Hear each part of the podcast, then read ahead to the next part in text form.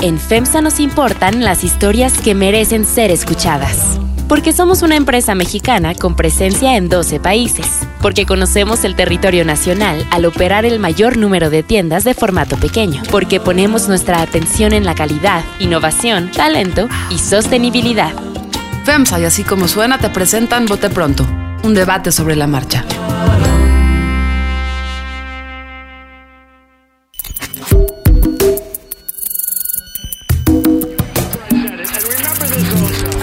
Puch. María Scherer Ibarra. Ignacio Marván. Salvador Camarena. Este era uno de los grandes orgullos del gobierno de Peña Nieto. Un gobierno asociado con la corrupción. Es que no sirve para hacer política. En Bote Pronto. Un debate sobre la marcha. Bienvenidos a Bote Pronto de este martes. Primer principio de este, de, de este programa es no vamos a hacer una reseña del grito. No, la efeméride, decía don Julio Scherer, del que vamos a hablar hoy, no es periodismo. ¿ok? Esto pasa todos los años. Nada, pero entonces eso no vamos a hacer. Pero dijimos, ok, hay Ah, poca yo- información, entonces hoy vamos a hablar mi de crítica de moda y costura para el grito. Exacto. de, de cómo no, se no, no lo vamos a hacer. No, me gustó el grito. ¿Qué importa? El grito, por Dios. Todos los años sucede. Oye, le gustó a todo el mundo que se No casen entre todos. ve que no lo se casen entre se- ellos sí, todos. ¿no? exacto. Bueno, en fin, dijimos que no íbamos a hablar de eso. Entonces, ¿qué dijimos? Hay una novela que está causando sensación en ciertas partes, que ha recibido más eh, reseñas en columnas políticas que las que cualquier otra novela últimamente. Ah, pero que además creo que hay una reflexión por hacer eh, alrededor del tiempo que cuenta, del que no cuenta y del periodismo mexicano. La, la novela se llama El vendedor de silencio, es de Enrique Serna, que ya sabíamos que era un gran escritor, eh, y que relata la vida y la muerte de Carlos de Negri. Carlos de Negri, eh, por mucho el periodista más importante, más famoso, más reconocido en los 50, eh, desde finales de los 40, los 50 y mediados de los 60 en México. Columnista de Excelsior, aparecía en la televisión cuando la televisión apenas comenzaba, en Televisa. Eh, y cuenta su relación con el poder, la relación del poder con él, y a través de eso Enrique Serna nos cuenta una época. Hoy vamos a empezar con María Scherer, además, porque el padre de María Scherer es personaje. eh, eh, no sale mucho, pero es un personaje. Porque, pues, don Julio llegó a ese periódico cuando, cuando Carlos de Negri, pues ya era Carlos de Negri, ¿no? Eh, y luego, eh, pues se hace director y las cosas con de Negri van como ustedes se enterarán en la novela. ¿Ya la leíste toda, María? Toda y estoy tristísima porque ya se me acabó. No quiero leer nada. A ver, arranca. Eh, bueno, pues sí, es la, esta, la- eh, el vendedor de silencios es la historia de, de una carrera periodística eh, brillante que al final falló, ¿no? Acabó siendo fallida, malograda, porque, entre otras cosas, porque la vida de este periodista, eh, su vida personal, su vida íntima fue tan escandalosa que llegó a un punto en el que ya no era útil ni siquiera para el más eh, para el régimen autoritario en uno de sus periodos más, más autoritarios, ¿no? Eh, en uno, perdón porque me hago bolas, ya no sé en cuál, pero en uno de sus libros mi papá dice, Carlos de Negri estaba destinado o algo así a entrevistar a Dios un día.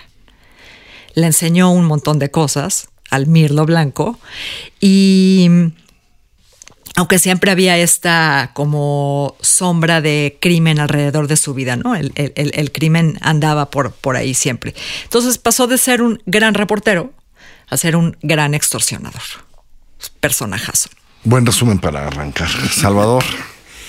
Eh, yo, eh, antes que nada, recomendar la lectura de, de Serna, un gran escritor que entrega otra vez un gran libro, ¿no? Yo disfruté mucho El seductor de la patria de, en torno al tema de Santana y ahora tenemos eh, esta biografía novelada y yo empecé diciendo que es una novela, o sea, que nos da muchas pistas, nos da muchas luces sobre el periodismo actual y el pasado, o sobre el periodismo en México, punto, para no ponerle temporalidad. Y sobre también México, porque también es un gozo estar leyendo buena parte del siglo XX ahí, sus figuras emblemáticas del folclore, la cultura, el espectáculo, los medios. Entonces es una gran novela, es muy entretenida, es entrañable, es, eh, pues eso es lo que uno le pide a un libro y Serna nos lo da. Punto y aparte, eh, nos da un personajazo que estaba ahí, que, que, produjo la realidad socioeconómica de México, su propia historia personal, eh, pero que estaba ahí y que uno agradece que Serna haya decidido contarlo con nombres y apellidos de muchos de los interlocutores que tuvo en el poder Carlos de Negri. Y creo que hay muchas lecciones que ojalá se lea mucho en las escuelas de periodismo y en las escuelas de comunicación. Hay muchas lecciones que sacar de saque. Yo creo que qué bueno que Serna se abocó a este personaje, qué bueno que podemos hablar de ella. Nacho Marván. Me parece un libro eh, sinceramente extraordinario. Y yo veo tres grandes este, historias que están alrededor del libro. ¿no? En primer lugar, la relación entre la prensa y el poder. Pero creo que esto es mucho más fino que eso. Porque logra hacer, lo que logra Serna es ver la relación entre la prensa y la presidencia de la República, ni siquiera el presidente. O sea, siempre hemos hablado de las facultades no escritas y de las reglas no escritas del sistema político. Esta era, es una regla política no escrita que está institucionalizada en el presidente y el jefe de prensa de la presidencia, esa relación entre la presidencia, los columnistas, los dueños de los periódicos, está magistralmente tratada y absolutamente verosímil. Otra parte es lo que es propiamente historia. O sea, Serna dice que es novela histórica, pero tiene un gran contenido de historia y es muy, muy riguroso en los tiempos, en las fechas, en la documentación, que es una historia política de, México o de la élite política de México, de los 30 hasta el 2 de enero de 1970 que termina, la, que termina la novela, y la otra es lo que es propiamente la novela, que es quizás lo que la hace más rica, que es la biografía trágica de un psicópata. Y lo trata con mucho respeto en el sentido de que ni lo encomia, ni lo critica, y te va dando la narración, digamos, de alguien absolutamente enfermo de alcoholismo que termina pues, eh, en la psicopatía, en la cárcel o en la muerte. Voy a agarrar algunos de los ejes de, Nacho. Y primero yo sí creo que lo deben estudiar eh, o se debe leer en, en clases de periodismo y en las carreras de periodismo. Porque a mí me da esta sensación que creo que sospechábamos que la historia de Carlos de Negri y lo que vive Carlos de Negri antes del 68 eh, y todavía, eh, después del 68 un poco, porque hubiera seguido publicando su columna si no sucede una cosa que está contada en la novela, pero que no tiene nada que ver con el periodismo. Eh, esa es la historia del periodismo mexicano. Y lo de Scherer y ese Excelsior es más bien la excepción. La ventana. porque queda claro que el skipper, es decir, el, el ex director, no era muy diferente a Carlos de Negri, pero sobre todo era un colaborador de Carlos de Negri, como lo eran los otros grandes periódicos de aquella época, ¿no? Y que lo que pasa en, en ese Excelsior, ¿no? Pero una vez más, también con una eh, enorme relación con el poder, nada más planteada desde otro lugar y con otras cosas, como la relación económica de ese Excelsior con el poder. Por eso López Portillo, por eso la frase después de López Portillo, que más bien esos tiempos son un poco de excepción. Vaya usted a saber por qué. Y yo creo que se tiene que leer por eso, porque la historia del periodismo mexicano, la tradición del periodismo mexicano es esa. La del siglo XX es esa la de esa relación, por supuesto, en Denegri llevada a la locura. ¿No? A la locura en términos de extorsión, la organización que tiene para la extorsión, para todo eso. Pero yo me quedo con eso, con, con, que, con que hay que leerla porque a lo mejor no venimos, no, no creamos estas cosas que a veces nos cuentan de que venimos de una tradición como la inglesa o como la americana o como... No, no, no, no, no. Nosotros venimos de esa tradición. El, sí, el periodismo moderno mexicano se construyó con Carlos de Negri y con los skippers del mundo, me refiero a Becerra Costa Grande, ¿no? Este, ah, me parece, es lo primero. Y ah, le paso a María, pero sí diré que lo delicioso de esta novela es la construcción de seres humanos alrededor de toda, de cada página. Y hay seres humanos, no hay seres acartonados. Absolutamente hay reales. reales. Bueno, eh, justo hace rato, ¿no? Eh, me, me decía Carlos Bravo que a él no le gustaba eh, mi papá retratado como este santurrón, ¿no? Que no lo era que para haber hecho lo que hizo y el periódico que hizo y después la revista y en fin, ¿no? Este, toda esa historia, pues eso no lo pudo haber hecho un santurrón como lo pinta eh, Serna, ¿no? A mí lo que me gusta, pues, es la tensión entre los dos personajes y esa, y esa tensión, ¿no? O sea, más allá de que sea un recurso literario, eh, pues tan era, ta- tan existía, ¿no? En- eh, tan existió en la vida real que, que platicábamos hace un momento en la terca memoria. Mi papá cuenta cuando ya muerto de Negri, va su abogado, Javier Olea, para que, para que se publique en, en toda una plana eh, el obituario Ajá. de, de De Negri entre otras cosas decía que era una gran persona, ¿no? Que era una muy buena persona a, pesar de sus vicios y sus defectos y, y la leyenda negra supuestamente construida alrededor de él. Y mi papá se negó, ¿no? Era pleno 68 y él quería hacer un periódico inobjetable, ¿no? Intachable. Y entonces, aunque llevara de Negri 30 años trabajando ahí, pues no podía eh, publicar un obituario en esos términos de este En personaje 70, en 70, 70, que es cuando lo perdón, matan, en 70. 70, tan sí. público, ¿no? Sí, pero, pero era el, el periodo pues donde estaba planteada la, la estela del 68, la, el cambio que, que llega a dar de manera momentánea eh, el Excelsior, eh, ya luego viene el golpe años después y todo lo que ya conocemos, Regino y todas esas cosas, o sea, la vuelta al- a, a la tradición. Sí, Siguiendo lo que quiero- quedarme con eso. La vuelta a la tradición. Eh, a mí me gusta el que, que, que ojalá mucha gente lea la novela para que también, eh, en esto mismo que decía María, eh, son momentos muy complicados para la prensa mexicana, pero porque nos lo ganamos.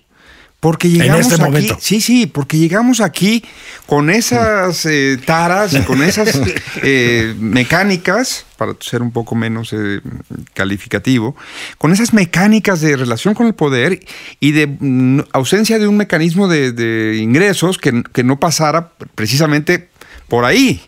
No tenemos un mecanismo de ingreso en la prensa que, que esté más allá del poder. Eh, en el presupuesto, por cierto, de, de egresos propuesto por el nuevo eh, por este gobierno, eh, todavía es más bajo que lo que fue este año, entonces nos va a pasar todavía un año más precario el año entrante. Entonces, qué bueno que, que lleguemos a todos a, a- a ver ese espejo, porque nos pone Serna un espejo de las relaciones, cómo se construyeron en- con un máximo exponente, pero luego hay una serie de acólitos y, Ah, y claro, por seguidores, imitadores. Ahí están todos. Ahí están, este, de- llega un momento delicioso en la novela donde el personaje se, se- se verdaderamente enerva porque este, sale igual que otros columnistas, lo que hoy llamamos nado sincronizado, y dice, pues, uno se puede vender, pero que le dejen a uno la originalidad. o Sí. sea, lo estoy citando de memoria, pero... pero O sea, no, no, tienes razón. Mi, mi punto es, ojalá el gran público adopte la posibilidad de leer esto para que discutamos la prensa, para que discutamos de dónde venimos y cómo hacemos algo distinto eventualmente, eventualmente, porque la relación con el poder hoy se llama youtubers y hoy se llama una serie de mecanismos en donde hay unos que dices, mira, sin el talento de Denegri, ve, Siguen pidiendo gasolineras. ¿no? Exacto. En público. Piden concesiones. Exactamente. Sin el, un- el 1% del talento de Negri, de haberse ido a la guerra a hacer crónicas de los bombardeos en Londres, sin haber tenido a los grandes personajes mundiales del momento en su libreta, pues hay mucho que discutir sobre la prensa. Ahora, insisto que está muy bien construida la novela y muy bien narrada. O sea, corre de el momento, los momentos, digamos, en que Madrazo quiere este, democratizar al PRI y que este, se sale del PRI por, fraca- por fracasar en eso. Estamos hablando de mediados de 1967 y culmina el 2 de enero del 1970 a tres meses del destape de Echeverría que iba a cambiar mucho, mucho las relaciones. Y a partir de ver la vida de este personaje en esos tres mom- momentos, va reconstruyendo con recursos literarios muy ricos, entrevistas, una supuesta biografía del padre. El padre de Negri fue un secretario de Agricultura importante este, de la familia re- revolucionaria. Va reconstruyendo, digamos, la historia política de- de- del país con, con puros hechos reales. Con puras cosas que todos sabemos, digamos, que han pasado y que están consignadas en la historia, en la prensa y demás. Y hay otra historia que está, además de la centralidad que ocupa la relación entre la prensa este, y la presidencia de la República, insisto, también te va narrando muy bien pues el modelo de negocios más exitoso o lucrativo de el del empresariado mexicano, que es su relación con el, su relación con el poder. Y entonces te va viendo los negocios que se hacen con alemán, la clase empresarial que se va abordando con el alemán, incluso dentro de la austeridad de Ruiz Cortines y de, Azordaz, digamos. Bueno, y el último asunto periodístico que tiene, que es el que lo hunde, porque se da cuenta que ya no es poderoso, que es el de la corrupción para la construcción del metro en, en la Ciudad de México hace 50 años. Y el fracaso de la televisión independiente. Exacto. Y entonces que, nace dependiendo del presidente de la República. Sí, es una historia política.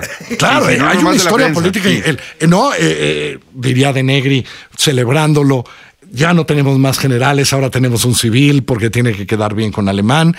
Y cuenta una historia social, porque toda novela tiene personajes, decía yo, y cuenta una historia que, que, me parece fascinante y que, y que, yo creo que tenían que leer muchos, que es como el machismo mexicano no está en los charros. que el machismo mexicano no está como creímos en las canciones, que el machismo mexicano estaba también y muy enraizado y creo que como tenían poder más ahí en las élites del poder. Tenemos más de cuatro personajes que literalmente se roban mujeres. este, y no son pequeños personajes los que literalmente se roban mujeres para que sean sus amantes, sus parejas, sus compañeras, ¿no? Bueno, de pronto eh, de Negri palidece frente a Maximino. A Maximino. pero también te cuentan una historia de Miguel Alemán. La historia de Miguel Alemán. Y la, historia de, Miguel y la de Jorge, y la de Jorge Pasquel. Y la, de Jorge Pasquel, que también te cuentan el poder ejerciendo el machismo, sin vestirse de, charros, ¿no? Aunque les encantaba la charrería, pero sin vestirse de charros. Y eso es lo que me parece que hace la novela algo increíble. Y es una manera de entrar a la historia. Me gusta porque ahora que le, cuesta a la gente entrar a la historia a veces, es en 16 de septiembre no estaría mal también que celebramos esos, esos 50 años posrevolucionarios, ¿no? Y cuál fue, cuál fue nuestra bronca. Eh, ¿Algo más? No, eh, eh Creo que va a ser bien interesante la discusión que se desate en torno a lo que señales del machismo, eh, porque no se entiende nada de esto sin eh, la salvaje, las salvajadas que llegan a hacer en torno a las mujeres. Es, es terrible y es, creo, magistral la manera en que lo trata Cerna, con mucho respeto, así como retratándolo. Con, Retratando un psicópata.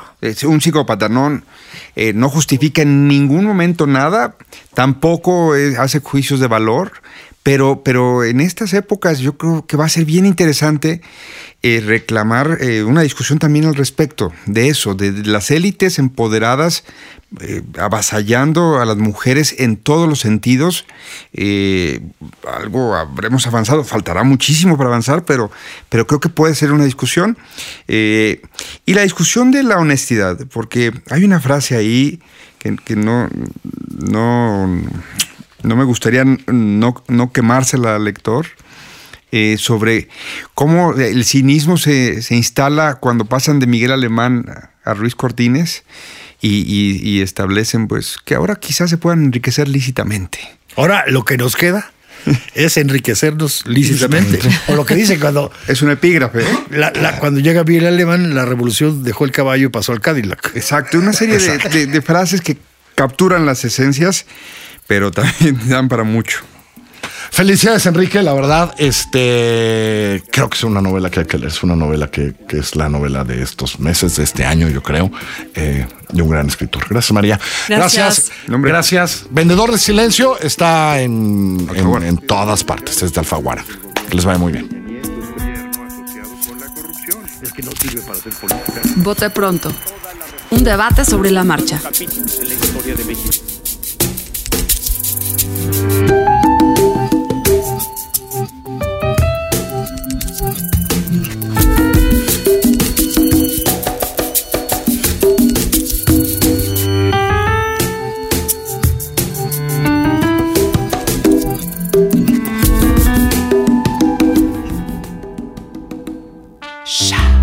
FEMSA nos importan las historias que merecen ser escuchadas. Porque somos una empresa mexicana con presencia en 12 países.